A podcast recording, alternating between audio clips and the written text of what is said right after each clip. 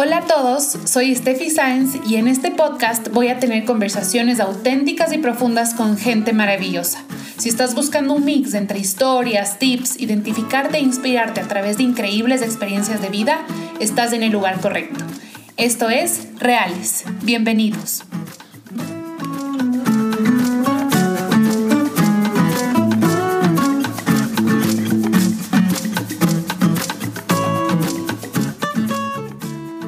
Siendo el primer episodio de Reales, tengo el gusto de saludar a dos mujeres increíbles. Eh, Dominique Crespo, activista por los derechos humanos, cofundadora de la Fundación Reinas Pepiadas, y Nani Morales, migrante venezolana desde hace un año y seis meses. Pertenece orgullosamente a las Reinas Pepiadas y como ella dice, soy una mujer luchadora y agradecida con el país que me acoge. En este episodio vamos a hablar sobre la violencia contra la mujer. Eh, este día se celebra desde hace 20 años y vamos a hablar también sobre el maltrato que se manifiesta en diferentes formas hacia las mujeres, ya sea sexual, económico, físico y psicológico. Sin embargo, eh, la violencia psicológica puede ser muy difícil de detectar y mucho más aún si el maltrato se ha normalizado con el pasar del tiempo. Eh, les doy la bienvenida, chicas, ¿cómo están? Hola Steffi, ¿cómo estás? Muy agradecida de esta invitación y estoy lista para aprender esta noche, para compartir y tener una conversación profunda.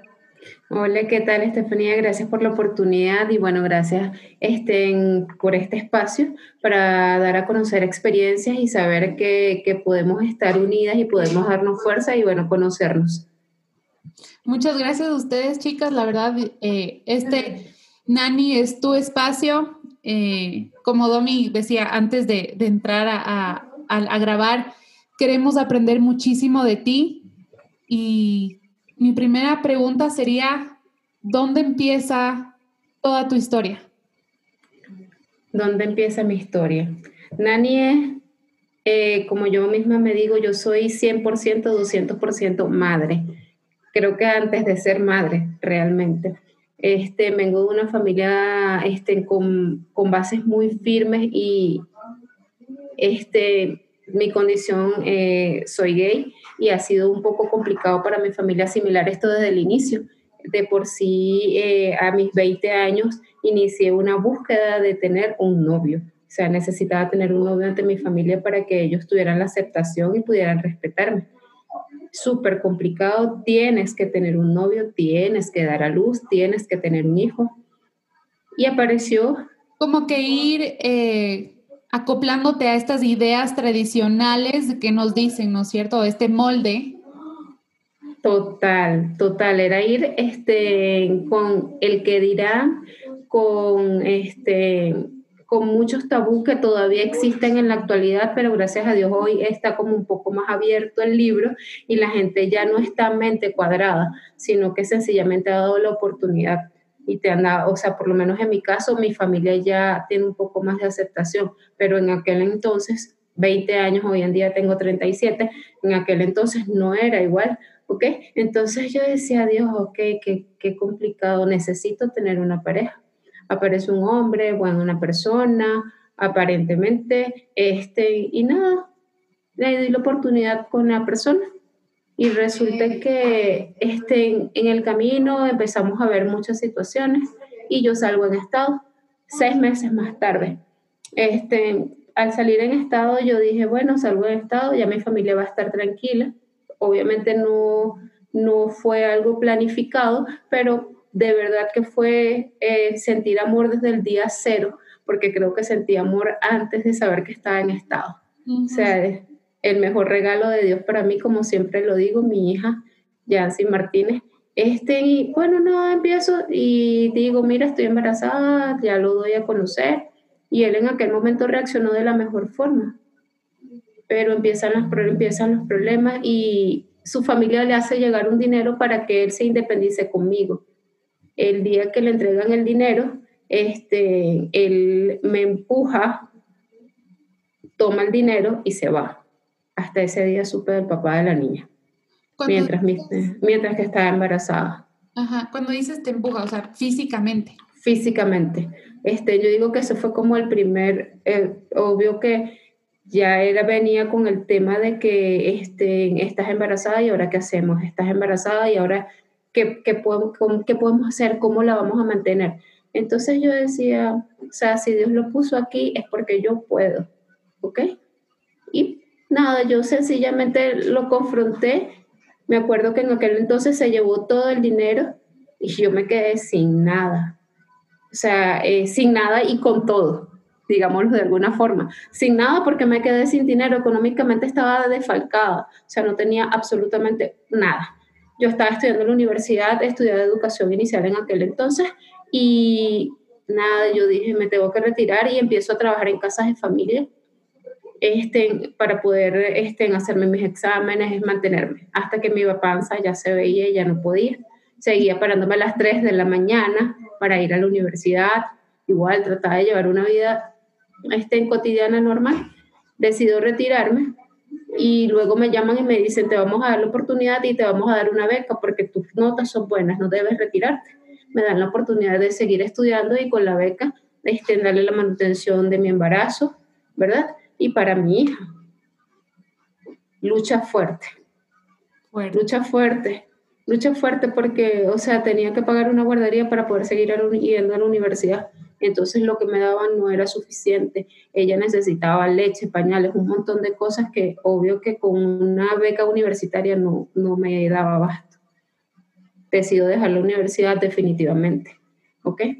Este, cuando empieza el tema de que nace la niña, la niña nace alérgica, me dirijo a la LOPNA, que es el ente que, que, se encarga de todo lo que tiene que ver con los derechos del niño, eh, niña y adolescente en Venezuela, y me indican ¿no? que el papá tiene que hacerse cargo.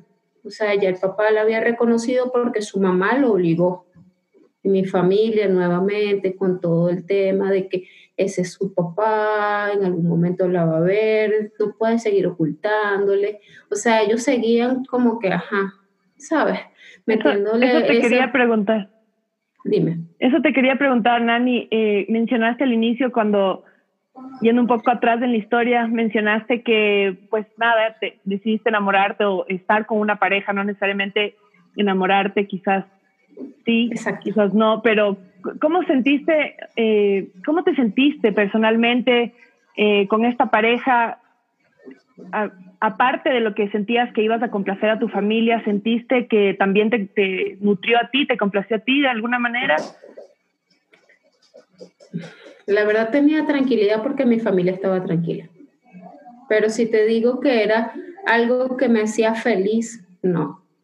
O sea, yo yo digo que viví una vida prestada. O sea, y hoy en día puedo decirlo. O sea, que diré, duré prácticamente 28 años viviendo una vida prestada, dándole felicidad a otros. Y, o sea, tú ya sabías desde antes que esa no era tu orientación sexual. Desde siempre, desde siempre. Siempre, siempre, siempre supe cuál era mi orientación, pero mi mamá no tenía la aceptación, mi abuela tampoco, pero para ella fue mucho más sencillo. Evadir. Dani, cuando él te empuja, ¿no es cierto? Eh, él te empuja y tú dices, aquí, aquí yo veo como que este foco rojo, ¿no es cierto? Esto es algo que me está señalando que, que por aquí no es. Es que fue la alarma. Eso para mí fue una alarma total, ¿sabes? Porque yo dije, es el primer paso. Y si lo permito una vez, tengo que permitirlo nuevamente para continuar con la historia, en ese instante, cuando yo voy a los entes por el tema de, la niña, más que todo, y guiada por mi mamá, llega allá y me dice, no, es que él tiene que hacerse responsable de tu hija. Entonces nos dan un fin de semana para cada uno el fin de semana que le corresponde, yo me acerco, le doy a la niña y le explico, hey, necesito que por favor te hagas cargo de tu parte, que es la medicación de la niña. No. Este, en aquel entonces, este, ah, me empujó. Eh, estamos en un área de lavado y me dio contra la piedra de lavar, fue el primer golpe. Y fue cuando empezó a golpearme de tal manera que yo decía, si no hago algo, este hombre me va a matar. O sea, me agarró contra, me agarraba de, del, pecho y me golpeaba contra una nevera, contra la lavadora, o sea, contra todo lo que podía me golpeaba. y yo decía, me va a matar. Y es cuando yo procedo y empiezo a, empujarlo y a tratar de como que zafarme de él, pero cuando volteo lo primero que veo es a mi hija parada en la puerta observando todo lo que su papá hace, con un año.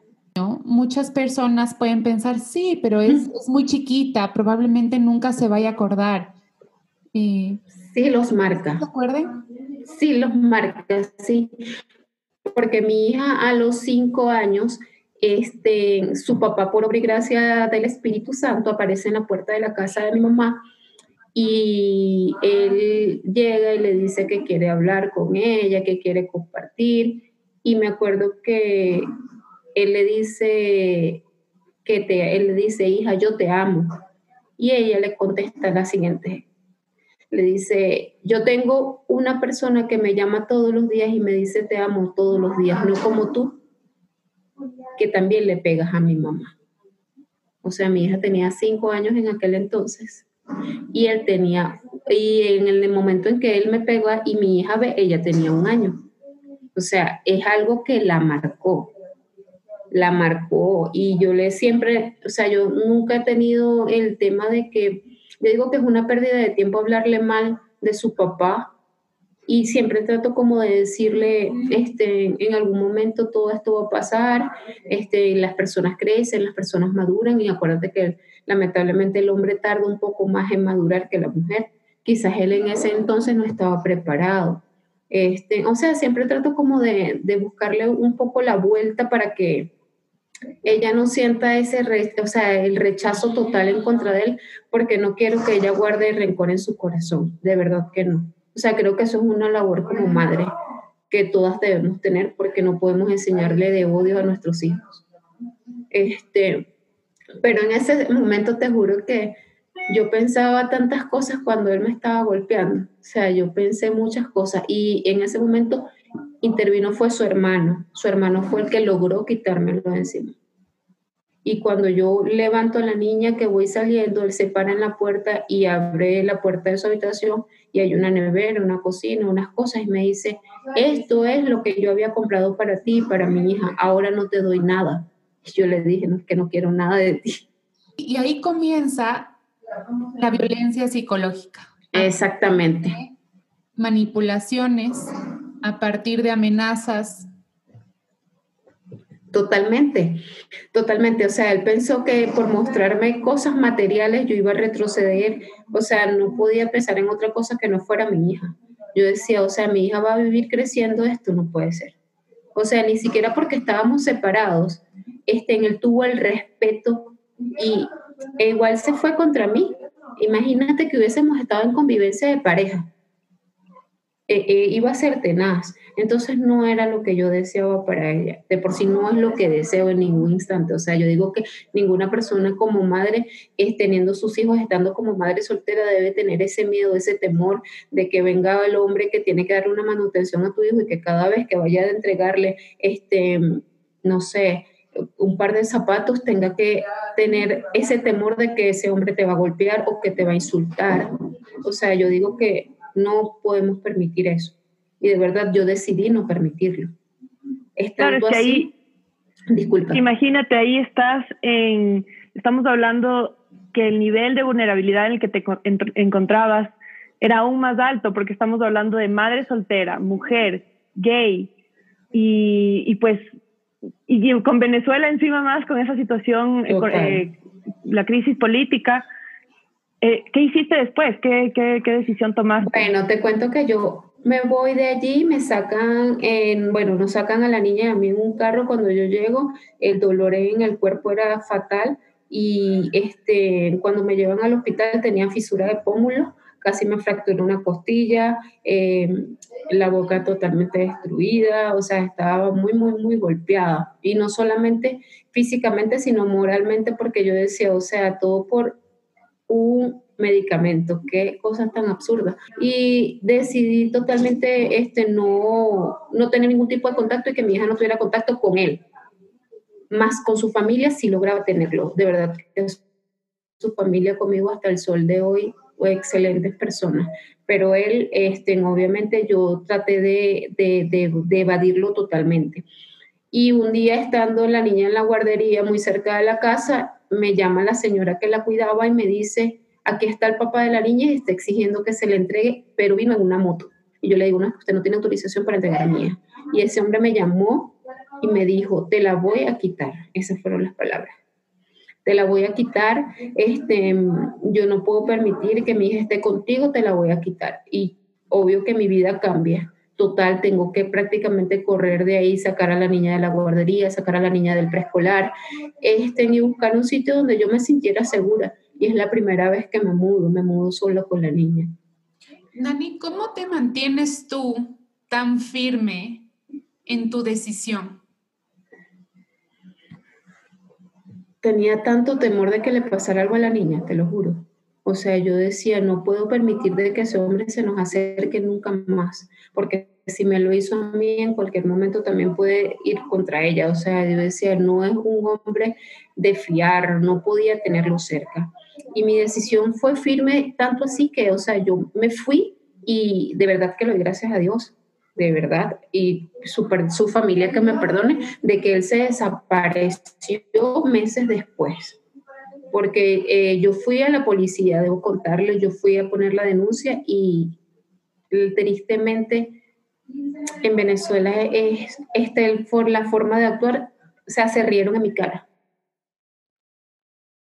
Se rieron en mi cara y me dijeron que dejara eso así porque al final él era el papá de mi hija y yo tenía que, que permitirle todo. O sea, yo tenía que permitir, según ellos, que él me maltratara para poder tener... Eh, este, el tetero para mi bebé. No, o sea, yo dije, no. Y te, y te aseguro, yo me decía a mí misma, o sea, mi hija no va a morir de hambre, porque para algo estoy yo. Y así fue. Al momento de dejar la universidad y que sucedieran todo este tipo de cosas, conseguí un empleo muy cerca de ella y yo pagaba transporte para las dos y estaba conmigo todo el tiempo. El tiempo que no estaba conmigo estaba con mi mami, si no estaba con mi mami estaba en su colegio. Y así fuimos creciendo. Creo que tuvo un par de encuentros más, pero ya después de los 10 años con él. Pero de verdad que a mí más nunca se me acercó, solo una amenaza. En el momento cuando la niña empieza a enfermar a los 9 años, me acuerdo que me llamó y me dijo que yo estaba, tú que estás con esa mujer, te voy a quitar a la niña. Entonces yo le dije estas palabras de verdad, le dije, de verdad yo espero que así como yo he sido madre y he sido una mujer fuerte, para salir adelante con mi hija, tú seas de verdad un hombre y vayas y me denuncies.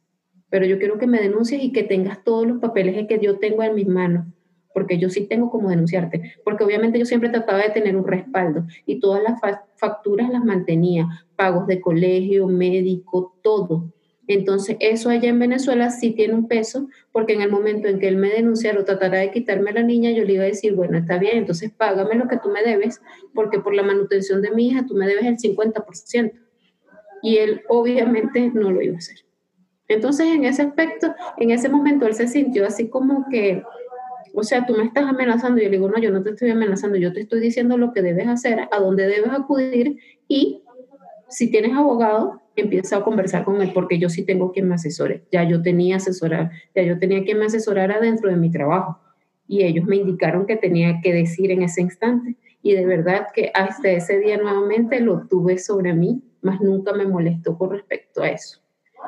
De verdad, pero este, yo, yo digo que ya, ya en ese momento me sentía más fortalecida porque ya en ese instante ya yo estaba con Maya ya a los 28 años que yo decido este, conversar con mi familia y darles a conocer eh, mi condición sexual y ser un poco más abierta, este, todo cambia. Empiezo a ser yo, empiezo a darme a respetar yo como mujer, como persona, como ser humano.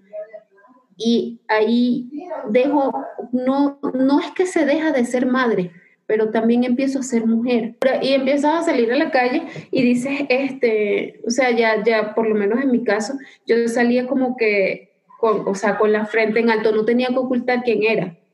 No, sino que sencillamente podía empezar a ser yo y las personas, y, o sea, para mi sorpresa, las personas me respetaban como era. Yo no tenía que sentir ese temor de decirle a la gente, este, soy madre soltera y soy gay.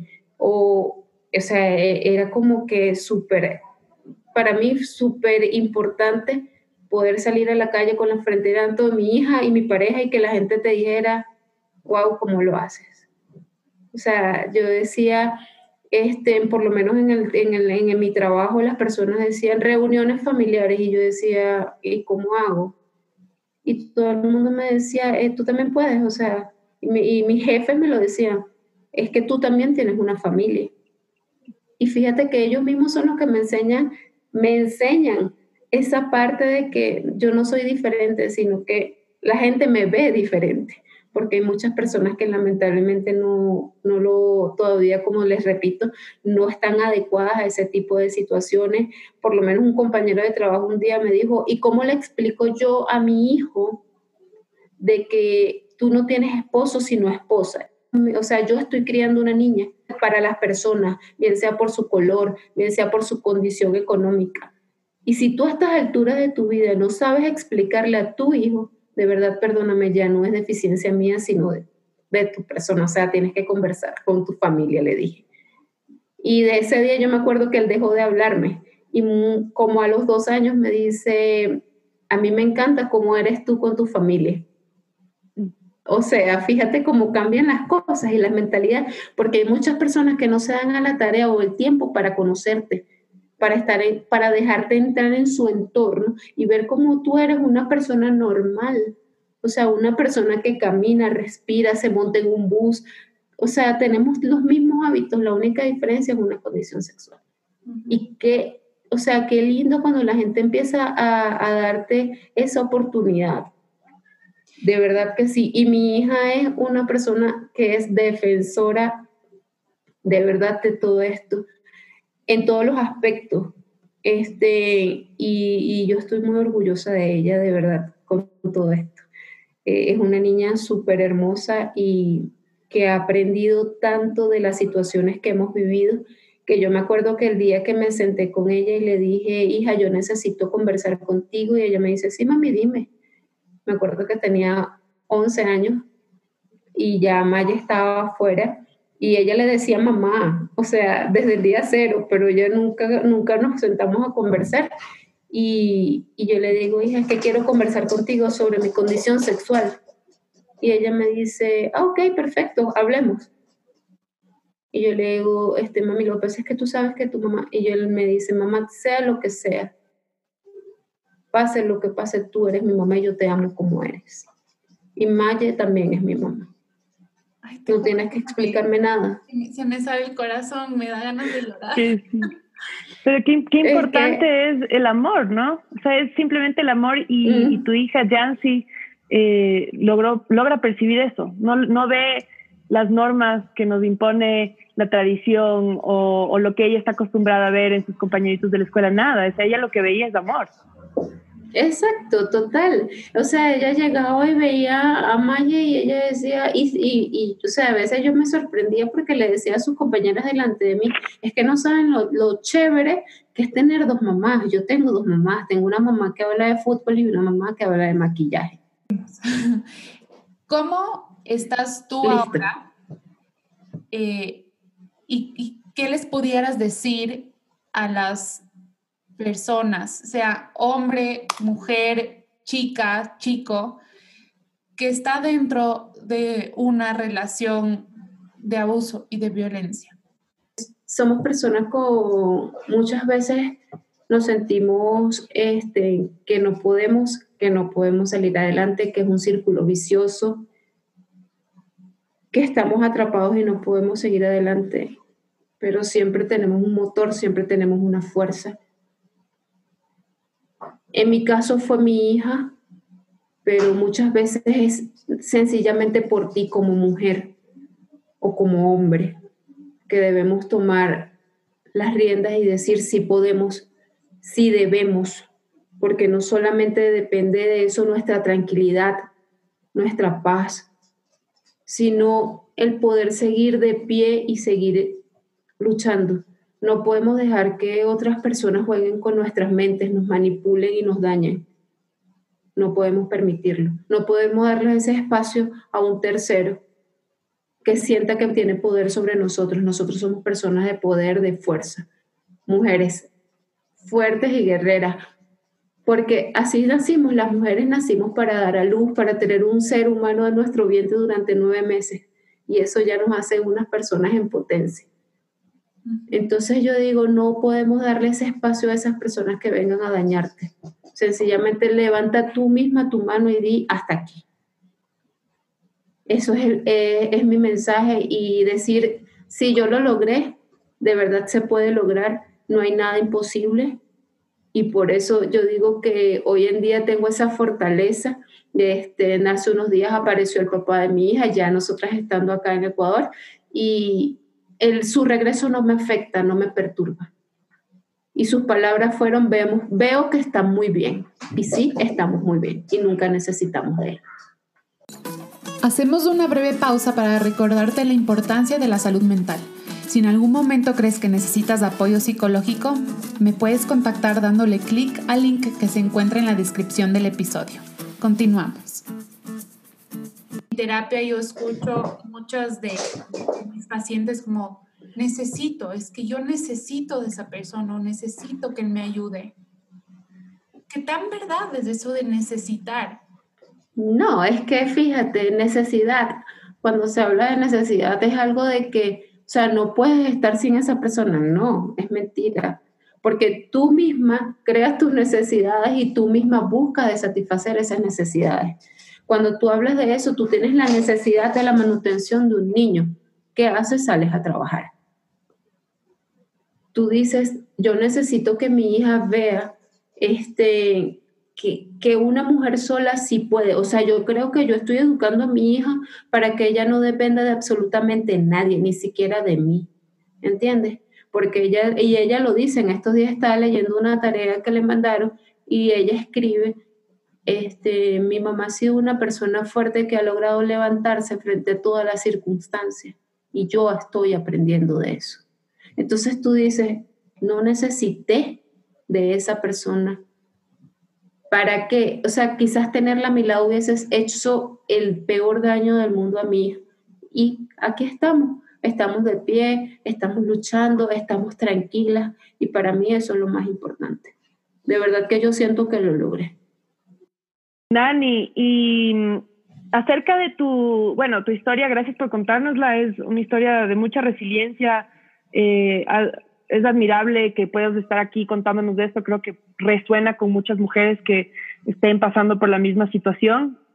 Y a mí me, encantó la parte en la que mencionaste que al enamorarte, al, sentir eh, que puedes compartir tu mismo espacio y, presentar a tu hija, a tu pareja Maye, sentiste, el, empezaste a ser mujer otra vez. Eso lo mencionaste y se me quedó grabado.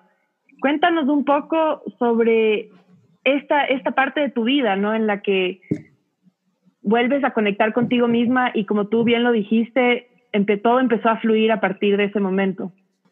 Sí, este, yo digo, eh, eh, empezó a ser mujer porque yo digo, este, dejo de, de, vivir tras la sombra de otras personas y empiezo a tener una, o sea, a, a generar felicidad para mí y no para otros.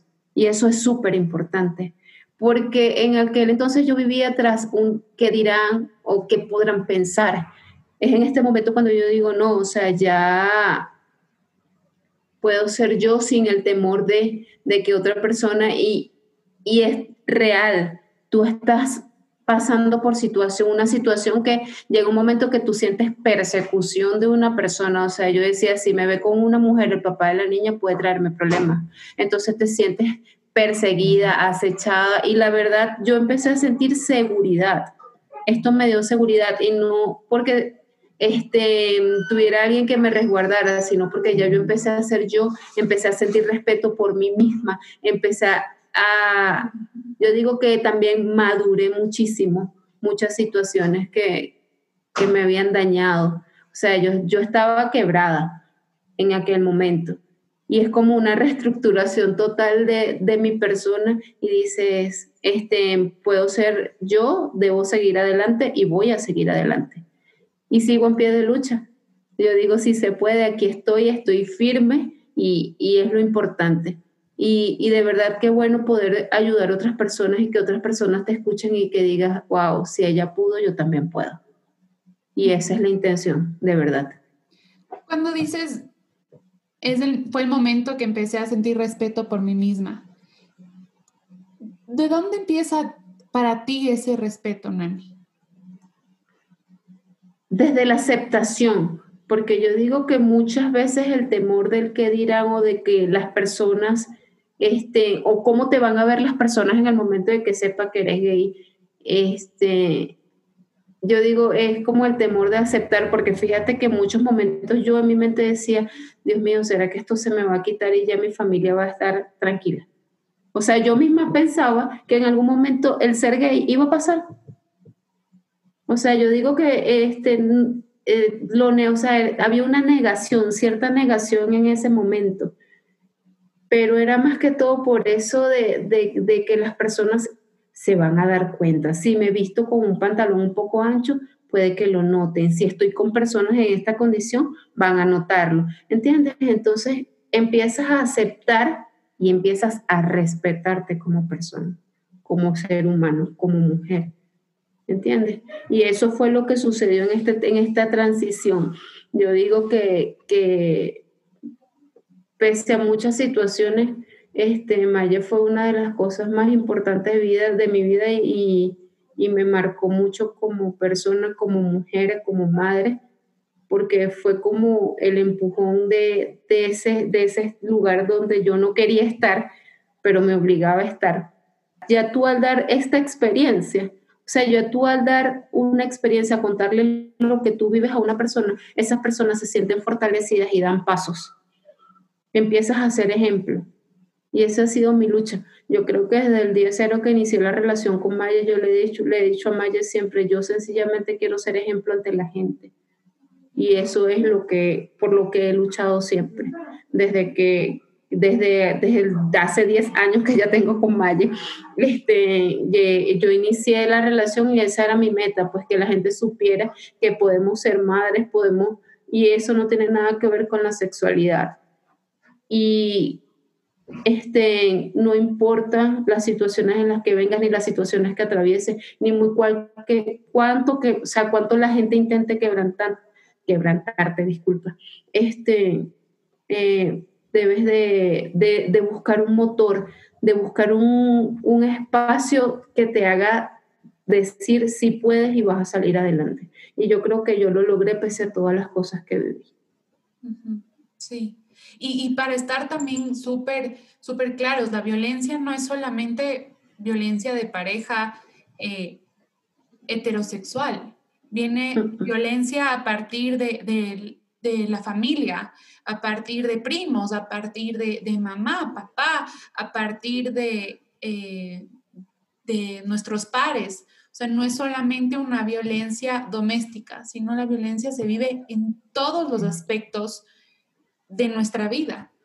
Y es por eso que a mí me parece sumamente interesante tu historia, porque se la ve que hubo en algunos aspectos de tu vida y también no solamente por esta, ¿no es cierto?, necesidad de, entrar en un molde que siempre te dijeron, eh, sino que vino a la par este descubrimiento tuyo y esta aceptación de, ok, esto es lo que soy, y desde aquí desde lo que yo soy, encuentro, eh, me encuentro más segura, tengo muchísimas más eh, posibilidades de hacerme respetar también y poner límites a las cosas, porque yo creo que eso es algo que, que les cuesta a muchas mujeres hacer, ¿no es cierto?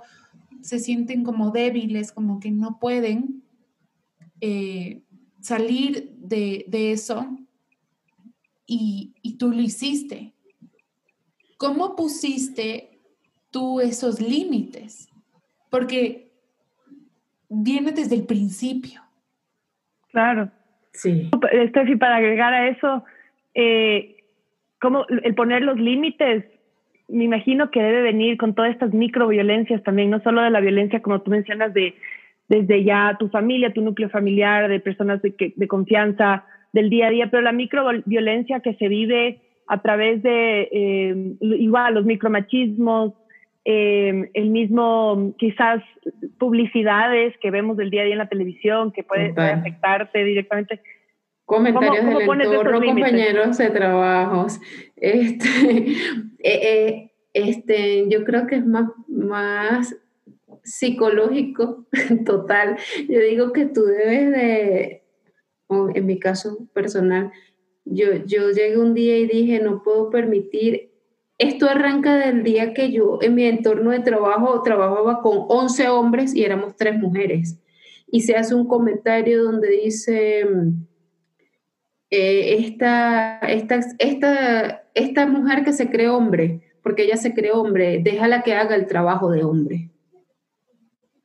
Y te juro que yo sentí tanta rabia, o sea, yo dije, primero no me limito al trabajo, me encanta trabajar y lo hago con amor, pero no, no eres quien. Y siempre lo he dicho, no, no son quien para jugar, para señalar.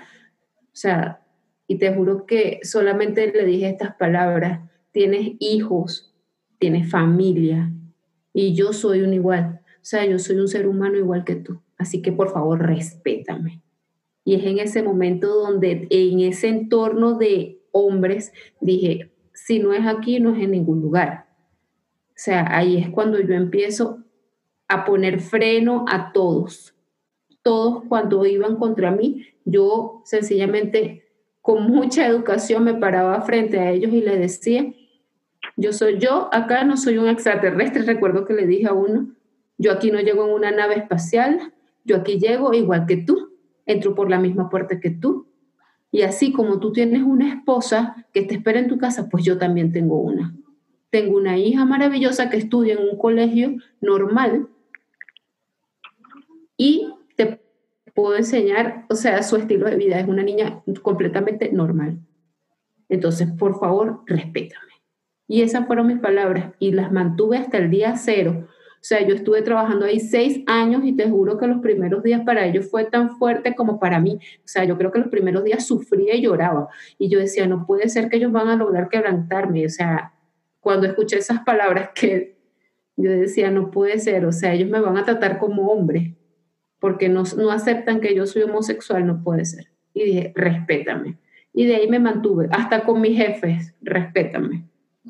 Por favor, a mí me respetas y es violencia psicológica total. Y eso es algo que, que la gente no se da cuenta. Se da cuenta que, que, está ahí, que está ahí y lo normaliza porque dice, ay, no, solo me está molestando. O puede ser una bromita. O, ah, no, es que él siempre es así, siempre me dice eso. ¿Tú crees que esto se acabe en algún momento, Nani? O sea, que tú tal vez dejes de poner límites, dejes de, de hacerte respetar no. o sea, yo creo que, que ya, ya las personas, o sea, yo sencillamente no les doy una explicación de vida, sí, porque no puedo vivir dándole este, un currículo. Hola, soy Nayeli Morales, mi nombre es, soy migrante venezolana, soy gay. No puedo. O sea, ya la gente me conoce, Domi que me conoce, soy una persona abierta, espontánea, y trato de que me conozcan y a medida de lo posible, o sea, ser yo misma.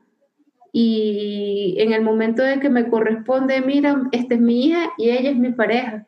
Y ya las personas reaccionan de una forma diferente, no como antes que, ay, mira, y es que está con una mujer, o empiezan a susurrar a las espaldas. No, sencillamente, hola, mucho gusto. O sea, me pasó actualmente con mi jefe, o sea, y mire, ¿con quién vives tú? Porque la pregunta es, ¿y tienes esposo?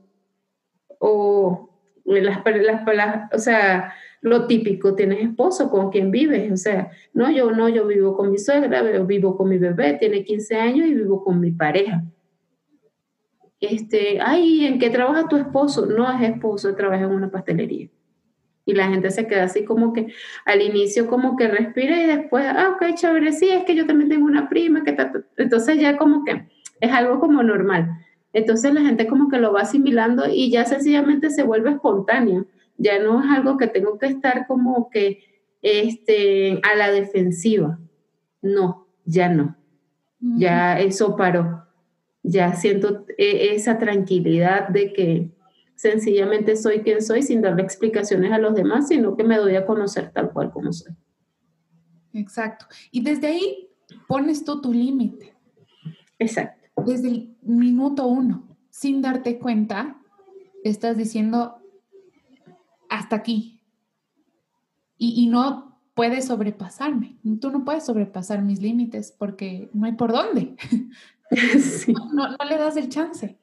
No, no. O sea, eh, y te digo que es algo como automático porque también sucede porque te ven de repente, ay, vive, ay, mira, es que viven puras mujeres, y entonces son hombres que se te acercan, no con una intención de ser amigos, ni con una intención este, de, de, de conocerte, sino con una doble intención.